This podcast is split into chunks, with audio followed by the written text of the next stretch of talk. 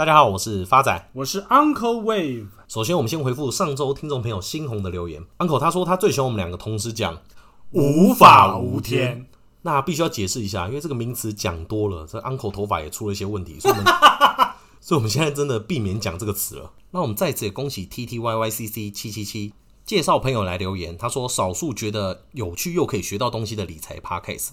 那这边再麻烦 T T Y Y C C 来信索取我们华尔街日报订阅。Uncle 也在此回应一下 K W Y 的留言，不给五星不行呐、啊！每次听节目都让我笑到不行，到底这些梗都是怎么浮现的呢？常在收听我们节目的听众朋友就知道，其实发展一半以上的梗都是来自 Uncle 的头部。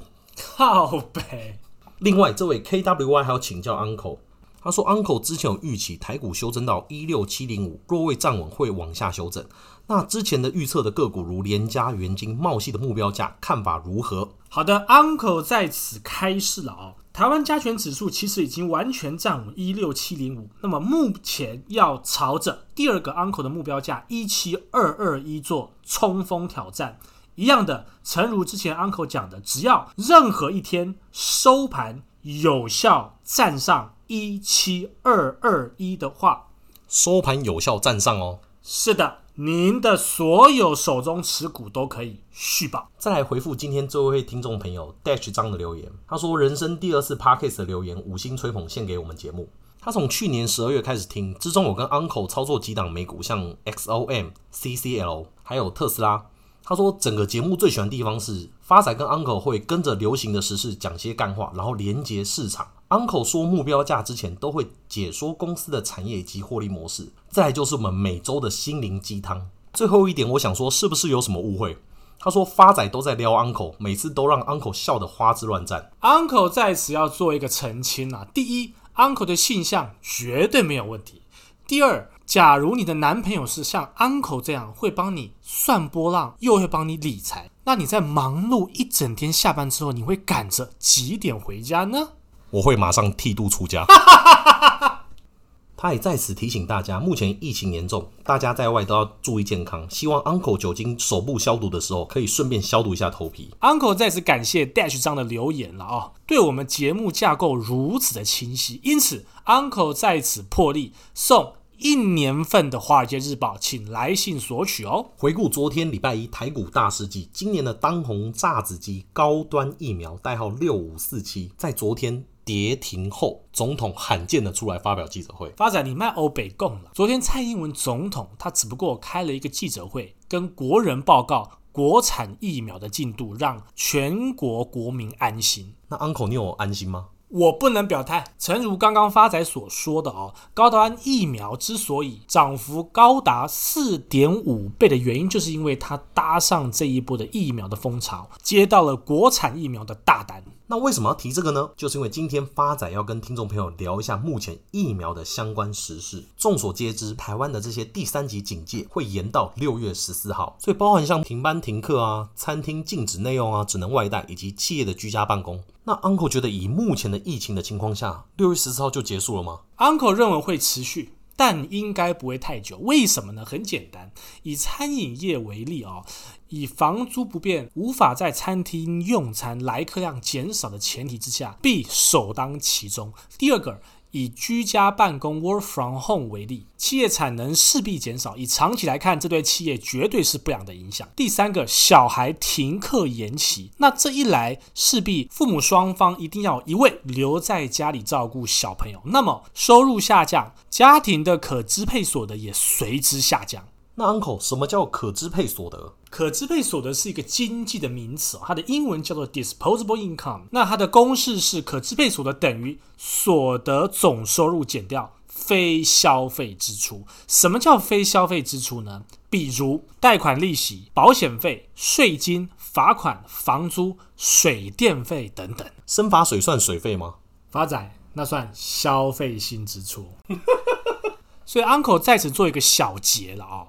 Uncle 认为第三级疫情警戒极有可能在此月底就结束啦。哇，那 Uncle 看得还蛮乐观的，因为发展这边也有准备几个国家的资料给听众朋友们做个参考。因为包含像以色列啊、纽西兰啊，甚至像亚洲的韩国、日本，他们在疫情爆发时宣布封城，期间都是至少三到四个月以上起跳。而在解封后不到半年，又再度回到封城的状态。像以日本为例，日本从去年二月份爆发新冠肺炎，是从二月份一路停课到五月底，停课将近三个月以上的时间。讲到这边，是不是听众朋友有小朋友的开始头皮发麻了？发展，你这样讲不对啊！去年这些国家封城封这么久，是因为疫苗还没有问世啊。可是现在已经有疫苗啦。Uncle 讲的没错。那重点是，台湾现在有疫苗吗？在疫苗还没普及之前，相信大家出门一定都是提心吊胆。以台北人为例，我没事出门上班，就是在捷运上。我一旦出事了，我就变成挂在墙上了。靠北。根据世界卫生组织公布的讯息，他说要使全球情况恢复正常的活动量，疫苗的施打需覆盖全球人口的七十个 percent 到八十五个 percent 以上。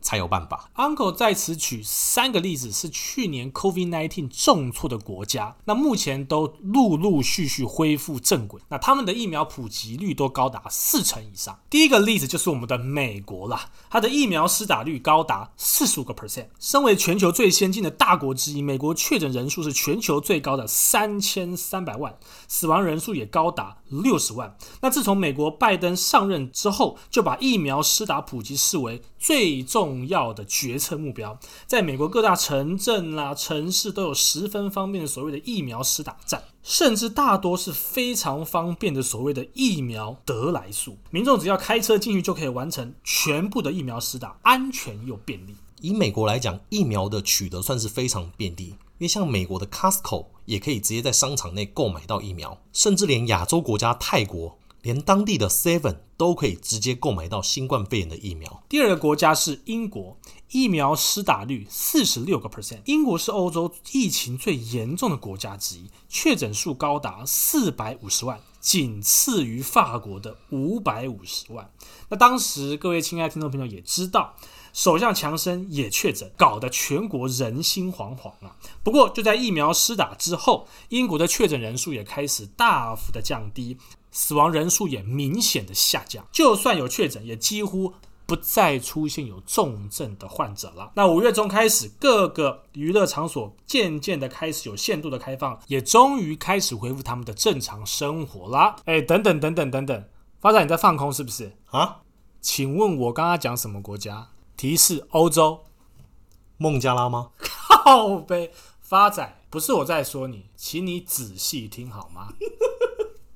最后一个 Uncle 要提的国家是全球的模范生以色列，疫苗施打率高达六成。虽然啦，这个以色列曾经啦确诊数高达八十五万，但自从这个疫苗开始施打之后，每日新增病例却大幅的下降，在最严重的今年一月。单日新增确诊数曾经高达一万一千例，但近期的平均每周确诊数都几乎只有三十例。那以色列过去面临两波不同的疫情高峰期啊，分别是二零二零年秋天与二零二一年的春天，中间虽然有一段病例数大幅下降的时期。